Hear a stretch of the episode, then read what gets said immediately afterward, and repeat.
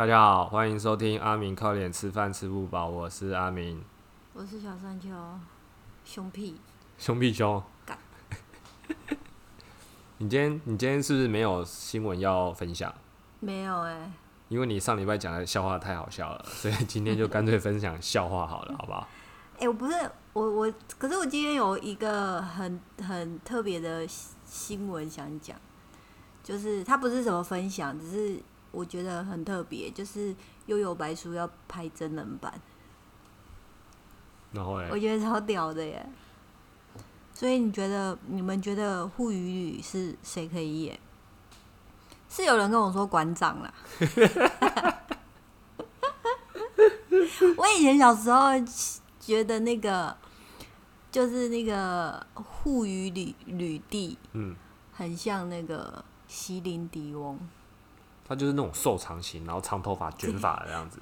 这样子啊，他就是那种就是席琳迪翁不是之前有一阵子很瘦嘛，嗯，瘦到就是全都就凹下，脸都凹下去，我就觉得他很他很适合演护语旅地。然后配馆长演护旅熊这样子。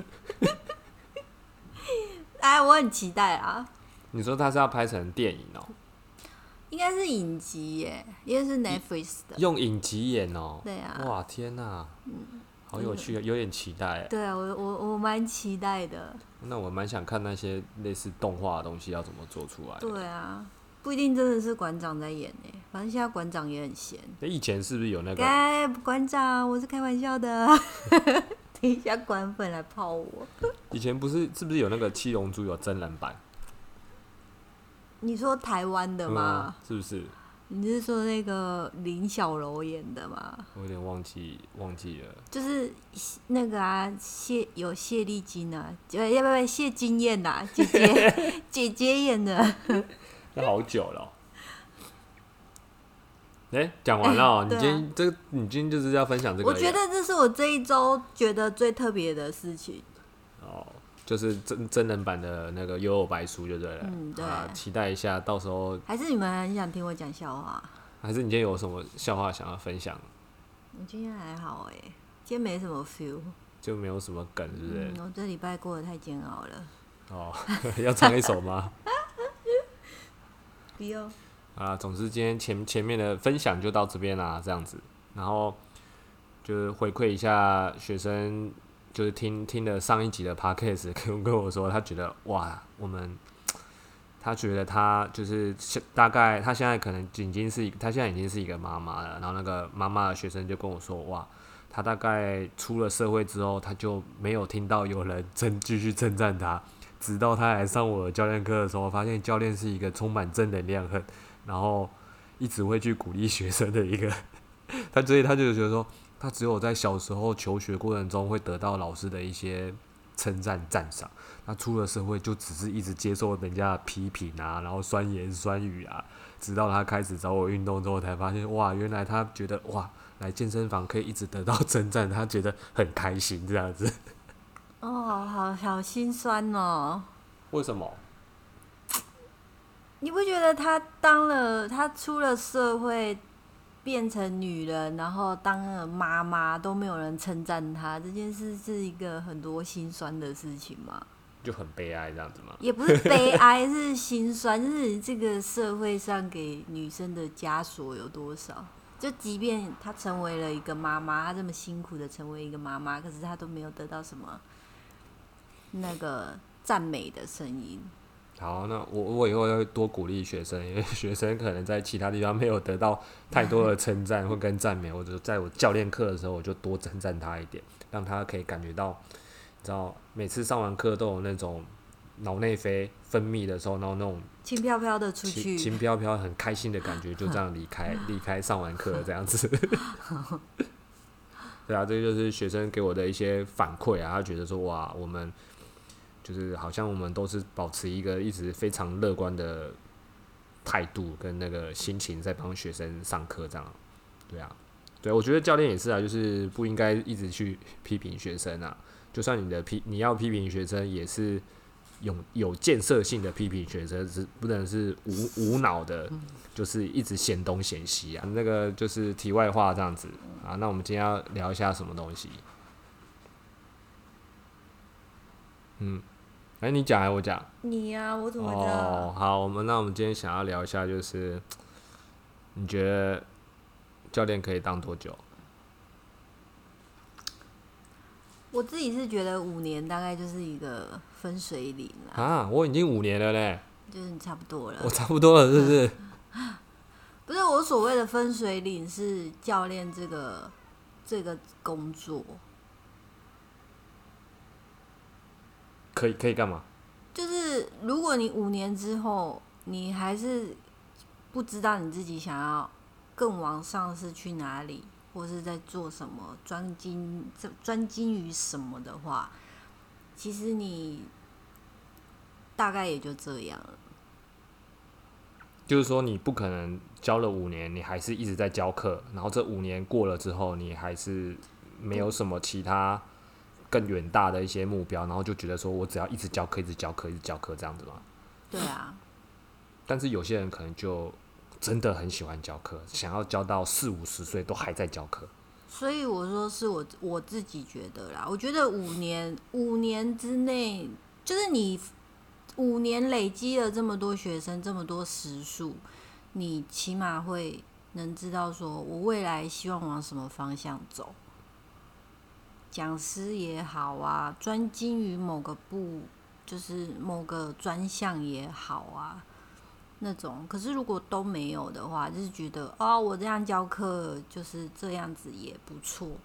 其实我觉得可能，是我觉得就是五年对我来说，五年反正五年就是一个分水岭啊。消失的那五年，有看过那部电影吗？啊，闭嘴！我觉得五年五年差不多哎，因为有有学生也是问我说，那我的短期目标跟长期目标是什么？因为我当初会踏入教练这个工作，基本上第一个吸引我的地方，当然就是一定是比前一份工作的薪水更好一点嘛。那你初期的短期目标，第一个你一定会想要觉得，诶，你的生活有改善，经济有改善了，因为薪水变比较多。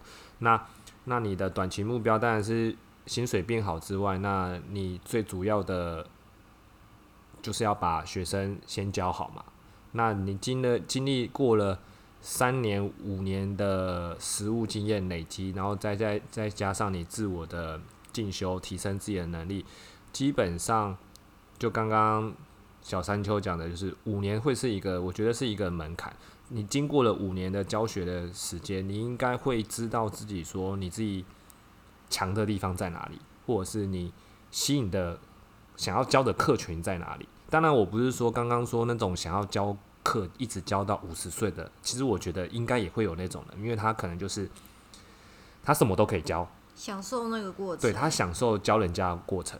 那我觉得你只要考虑到你自己的，诶、你觉得如果你这样一直教课，你的体力负荷受得了，然后你也习惯喜欢这样子一直教学、一直讲话、一直示范，然后你也乐在其中，我觉得你就算，我觉得教学这种东西可能年纪上就没有太一定的限制，除非你真的觉得体力变不好了，就一直每天就是要一直讲话，然后一直示范动作，这个我觉得也是一种方式。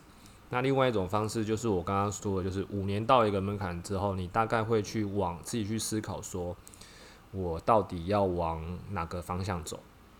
你就是想要去，呃，去带领底下一一些教练，就是可能自己出去开工作室之类的，带领自己就当自己开始当老板，然后当主管，然后去培训底下的教练，或者是说，嗯，继续就你刚刚说的当讲师好了。我当讲师，解释我也是在教其他的教练，嗯，对吧？那那我我我自己如果是我自己的话，我长期的目标哦，我是没有想到那么远的地方，因为我目前还都算是在，就是有点乐在其中，在这个教学上。但是我发现我有一些能力，就是我好像有办法去，也是有办法教一些人，把他培训成是教练。就是我其实有带过几个学生，后来也是去当教练，甚至也当老板，就自己开公司，就是当老板。我觉得这是蛮特别的经验呐。你干嘛低头？没有我在想啊，对啊，这就是我自己自己的想法啦，就是如果你五年到了之后，然后你没有特特别的想法，但你又不是真的那热爱教学的过程中，那你就要去回头去思考说，那你一直教课的目的到底是什么？只是真的只是为了赚钱，然后过生活吗？那你有一天你的热忱，一定你一定会疲乏，会匮乏，会会很疲乏，就是哦。每天都是教课，然后也就像你刚刚说的，什么老狗变不出新把戏哦，是是啊，你刚才讲这个东西吗？就是就是你教的东西可能又都一模一样，你每天都教一模一样的东西，你你你不烦吗？就学生可能不烦你，我自己都觉得烦的。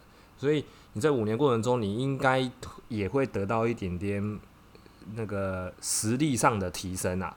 然后你的见识越来越广的时候，经验越来越多的时候，其实你会知道自己的能力在哪里，然后你就会有一些比较远大目标。有些人可能就是往讲师发展，有人就是自己决定呃开工作室，带领底下的一群人，然后就是经营一个工作室。那也有人就像我觉得，诶，我好像偶尔虽然说我还是很喜欢教课，但是我我觉得，诶，我也其实有那个能力去领导一些人。让他在当教练的过程中提升实力起来。嗯，对，这是我目前我觉得我自己的能力在这边啊。然后你说教练到底可以当多久？我觉得真的很难说哎，因为你在线上你看到那种，就是看自己的心态。对啊，像像我们体适能界那个年 年资很长那个硬聪明大大，你知道吧？东方巨龙。就是有一位讲师，就是他已经他应该四十几岁吧，我不知道哎。对，反正就结婚两个小孩子，然后就是哎也他也是也是有在教课，然后也是有在开培训课，然后他也是很乐在其中，非常有热忱的一个讲师这样子。对啊，所以你看到那种四十几岁，其实在产业还是大有人在。他算是台湾前进大陆的体适能先驱哎。那后来就回来啦？没有吧？他现在还是在那啦。哪有？他在台湾啦。没吧？我看他照片不是都发大陆的照片。我这我不清楚，就好，就是没办法说什么。反正就他就是一个很乐于、很很乐于在教学跟培训的一个讲师啊。对啊。那你自己有没有什么想法？如果用你一个旁观者来看教练的话，教练的生态、经理人的概念。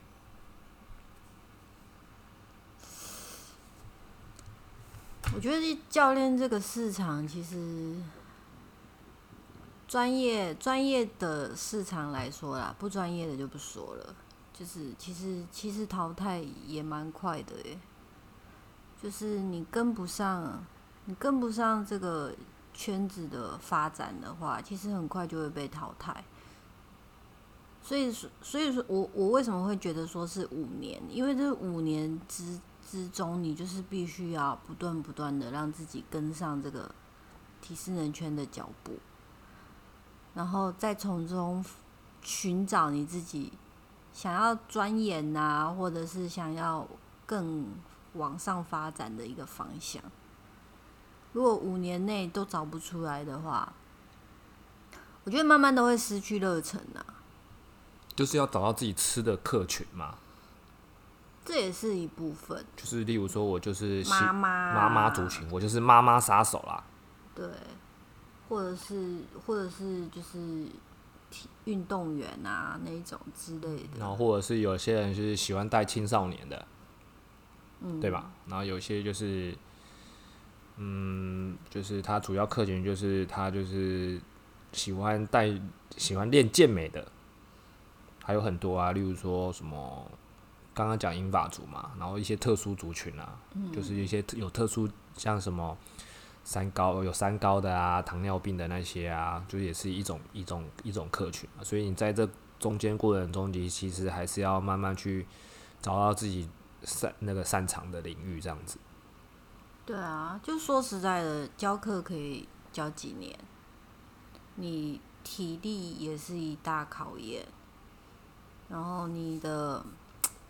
怎么讲？就是你能不能追上这个脚步，也是一大考验。所以一定要先想好。我觉得就是必须是要去想好后续的规划。因为我觉得就是我之前 p o c k e t 应该有讲的，就是它进入了门槛很低，嗯，可是你能够在这个领域一直维持，其实是很难的。嗯，对，要么你就是进声声量要够。对啊，你今天有可能进来之后，你就一直都是呃默默无名嘛，应该这样说。反正你就是这个这个教练，就只是个教练，然后你可能就是教身边的朋友就教不完的，诶、也是有这种很多。但如果你想要让自己呃，对，就像你看到声量大一点，你试图就要去发展各个领域的东西，然后可能现在网络的一些行销什么也是很重要，例如说你就像可能像我们现在在录 podcast 啊，然后写文章分享啊，都是多都是要让别的人去来知道我们。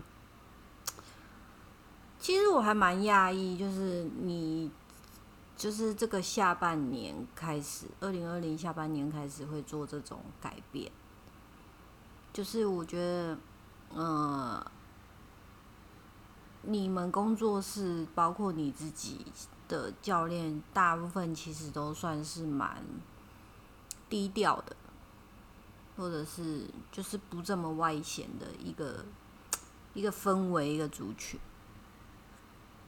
所以，尤其是你，就是那种觉得说我自己默默好就好了。所以，那当你说你要开始写文章啊，或者是做这些的时候，其实我觉得很好啊，因为你是有这个能力的。然后，我觉得你专业度其实也没有，也没有说，就是 比上不足，比下很有余啊。虽然说没有到最顶尖的啦，对，但是还算是个还算是个咖，只是很少人知道。对啊，所以我现在在做这些事情啊，就是为了让人家知道我。嗯，对啊，然后顺便行销一下自己，然后甚至把就是自己我会的东西啊分享出去给需要的人。嗯，有些人可能是想当教练，然后他可能缺乏一些实务上的经验，那我就看可能会看看文章学一些东西，也不一定。除非他真的是很想要来找我，直接上一对一，那也 OK。嗯，对啊，因为我也是曾经带过，真的就是他找我来，他就是当想当教练，他不是一般就是他来找你吧，因为他找你来。没有他，对他来找我，就是为了他，就是他想要当教练，所以他我多他我就是用教指导教练的方式在教他，就不是用一般一般教客户的方式教他了。哎、对，说到这个，我觉得这个很重要。哎，如果你是一个教练，想要去找一个更好的教练来指导你的话，你真的要一开始就摆明了说你是教练哎，不然那个教法其实差很多。因为他就有这种学生，就是不敢讲说他是哪个工作室或是哪个健身房的教练，然后他就当一般学生在那边教，教教教到后来才发现，很后来了才发现说他其实是个教练，那他想要进修自己，加强自己，但是问题是这个等于这个方向从一开始就是错的，把你当一个素人跟把你当一个教练，那个教法完全是不一样，早说嘛，不浪费钱。对啊，就是你就有目标什么的，你就要早说啊，就是就是你就直接表明你的身份是什么啊。对啊，我觉得这不没有什么好不好意思说的。对啊，就是还要让我们去去猜，然后才才看你的资料来，然后再有时候就觉得奇怪，这个人感觉就不像是第一次来运动的，然后都会问一些嗯根本不是一般客户会问的问题，然后聊到最后才发现啊，那你就是教练啊，你在装什么装？那我就用教练的方式直接教你就好了，我就直接直接直接就全部用教练的专业术语直接跟你讲为什么我要这样教，为什么要教你这个动作。这样就就不是更更快吗？为什么要那边装装作他是因为有些人可能不好意思，他会觉得说啊，我是别的地方的教练来找你上课，我有点不好意哎、思。我觉得这个东西真的是术业有专攻。例如说，我今天想要很钻研举重的动作，那我就是真的会去找一个，国手就是可能国手，或者是他是国手退役下来的，然后他就是教举重，然后就是很会教。今天只要你在 IG 或 Facebook 上搜寻你要学举重，大家都推的，那就去找他啦。所以，所以我觉得教练 本来教练也会有教练。嗯对，就是你各个领域你都会有找到比你更强的人，那你就去找他学习，然后把它内化成自己的东西。当然不是说抄袭他，你你当然不是说你的技术一定跟变得跟他一样强，或者是你的重量一定可以举得跟他一样重。可是你可以把他学来的一些东西内化到你自己的教学，然后可能更简单或者是更白话的方式再教给你的客户。然后你在这中间也可以学到一些，诶，今天当你要学这个技术的时候。你去跟那个国手学举重，他是怎么教你的？那你自己练习的过程中，你身体的感受是什么？你自己学习过过程是什么？这时候再来教你的客户，你就会发现，哦，原来其实你的能力又在更更往上走了，对啊，这是我自己的想法，就是当当教练，你这五年就是不止教客户，其实你也是要跟别的人去学习，别的教练去学习。所以其实我我我是觉得说，有些教有些教练好像就觉得说我我自己就是教练，我干嘛要去找人家上课啊？就是本来就是术业有专攻啊，对不对？就像我前前上个礼拜我才去上了一个研习课，那研习课就是在讲什么去发展跳跃力、跳高这件事情。然后他他虽然说他教的东西，其实我们平常都有在用，可是我们就是缺乏那个整合，然后缺乏人，你就是要看人家的用人家的别人的观点去看这件事情的角度，因为你可能用自己的角度看看不出。有一些盲点，可是你今天去上课，人家把它统整成一一门课程，你再用人家的思维来看这件事情，然后发现，哦，其来虽然说这些东西你平常你都懂，你都会，但其实有别人用他的角度，有时候哦，原来可以去全重新诠释这件事情。对啊，就是我觉得教练其实还是需要教练。那我就继续讲说，诶，好像还有学生问我说。就是如果我今天不当教练了，我会去做什么事情？这样子，嗯，对。你会做什么？我会做什么啊？其实，嗯，如果硬要硬要去讲的话，可能还有个退路吧，就去再去回去以前的做呼吸治疗师。可是呼吸治疗师就是，如果你你就要去面临说，你可能又要再重新。轮班工作啊什么的，然后面临到就是，可是以你的个性，你会回去当物理呃呼吸治疗师吗？应该是不会啦。我也觉得，对啊，你你你已经可以看到那么多活蹦乱跳的人，然后你现在回去看到就是哦那个生老病死这样子，然后其实其实有时候在那边上在在医院上班，其实有时候那个心情很差，你知道吗？嗯，就是你就算想开心起来，开心不起来，你太开心了，人家人家还会觉得说你为什么那么开心？可是有很多护士可以看啊，就是不错，蛮多护士可以认识的这样子，对，这可能也蛮开心的这样子。行，就是上班的过程中还可以在那跟护理师打屁哈啦这样子，还还可以啦，就是一点点开心呐，亏一下阿梅啊，亏一下妹子这样子，认识一下新的新的护理妹妹这样子，哎呀，几年次的之类的，没有啦，开玩笑，以前已经认识够多了这样。那你不是要讲？讲什么？就是如果教练以后没有规划的话，是一件很可怕的事情。哦，对啊，我觉得教练就是你当教练，如果对未来没有什么规划的话，是一件很蛮可怕的事情。因为现在这个环境，健身房就是有的时候说倒就倒，裁员就裁员，说编就说编，就是你很可能下一秒。在哪里都不知道，所以如果你没有一个把自己的专业培养起来，或者是对你的职涯有一些后续的规划的话，你很很快就会死在沙滩上。就是长那个什么，不是有一个什么，嗯，长江后浪推前浪的概念吗？是这个吗？对，对啊，对啊，死在沙滩上那种。嗯，对。我我自己是觉得。老实说，没有。我之前有好像有在我自己的那个 IG 有分享过，就是任何一间公司，就是就是没没有稳定的工作，只有稳定的能力。因为你真的就像刚刚，你不知道什么时候你就会这个产业就是瞬息万变。你今天不知道这个产业会变成怎么样。那我觉得健健身教练啊，私人教练有一个厉害的地方，就是你有两件事情。是人家夺不走的。第一个就是你脑中的知识，第二个就是你的身体能力。呃，你也可以想象成就是肌肉啊、肌力好了。那我们的一般的运动能力应该都会比那些没在运动的人，或者是一般运动族群强的很多。所以，当你的脑中知识有在提升，然后你身体的运动能力又相对较强的时候，其实你今天就算好了，你今天可能这家工作室倒闭好了，你其实还是可以靠你自身的能能力进行就是继续教学的工作，对吧？嗯，对吧？所以我觉得教练就是我刚刚说的，就是那个能力很重要。就算不要觉得说你今天待在这家公司，或者是觉得好像有课教，就好像很安逸的一直过日子。你其实要时时刻刻保持一点警觉心，就是你的能力到底有没有继续在提升。那我自己是暂时还没有去想说，我未来如果没有不做教练的话，要到底要做什么？当然，我我应该是应该是不会再回去做呼吸治疗师的啦。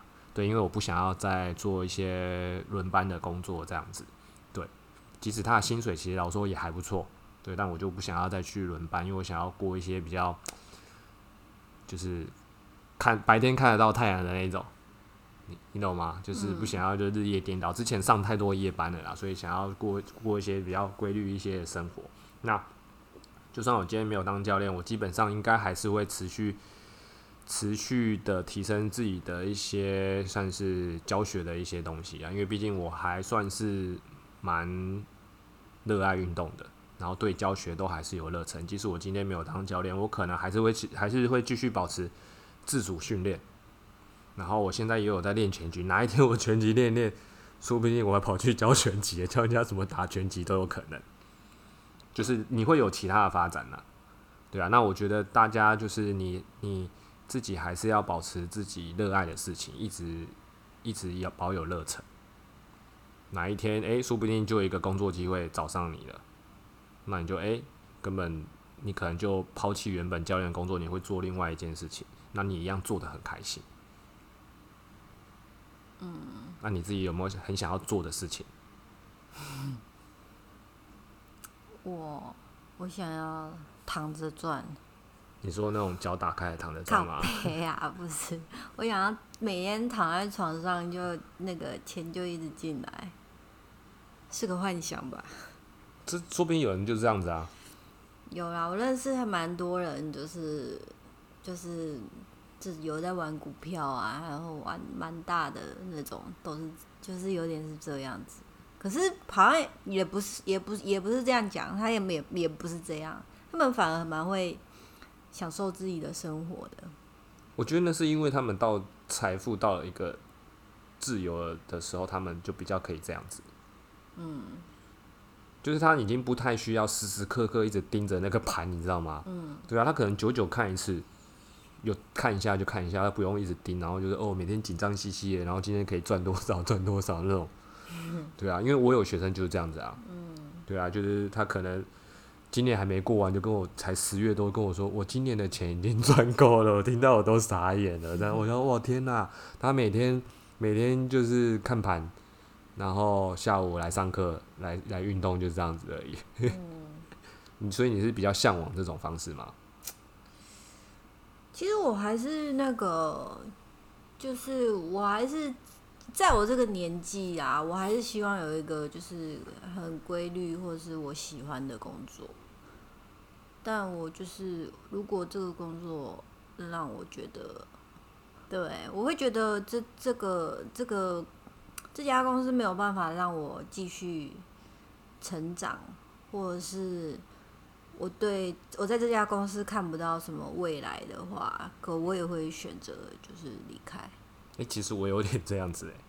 嗯，就我以前以前离开以前的医院工作也是有一点这样子，因为我发现进去之后啊，因为其实嗯也不是说这个这个医院工作不好啊，是应该是说我当初没有完整了解他到底在做什么，因为其实我那时候换了工作，换了另外一家医院工作，其实那个工作很适合那种那个家家庭妇女，就是要下班就要去带小孩的那种，然后喜欢朝九晚五，然后。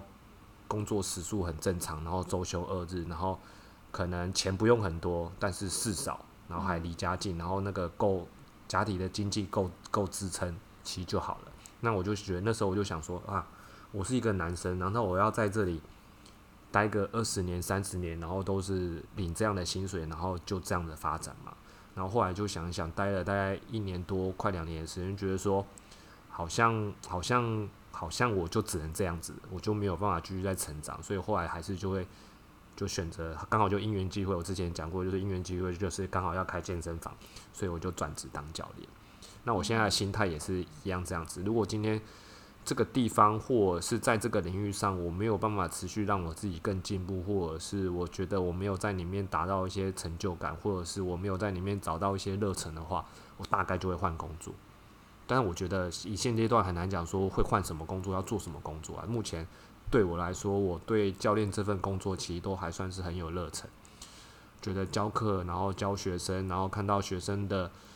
呃，就像可能前面开头讲的，他听到我的我的鼓励赞赏他，他会觉得很开心。我也觉得哇，天呐，就是帮他上课是一件很开心的事情，或者是看到学生的进步啊，达到达成他的目标啊，不管是可能运动表现变好啊，身体变健康啊，或者是想要减肥啊，这些其实都是都会反馈到你身上，觉得说哦，你其实做这件事情是有意义的啊。所以当你觉得这件事情，我觉得任何任何工作好像都一样。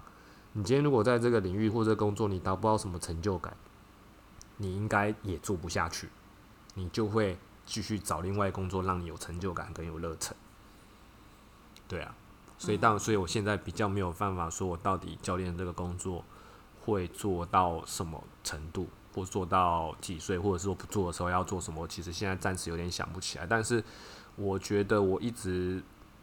好像冥冥之中就觉得，哎，自己好像虽然说在做教练这个工作，可是好像慢慢有一条路，好像会慢慢，你知道，会有走出自己的路的那种感觉。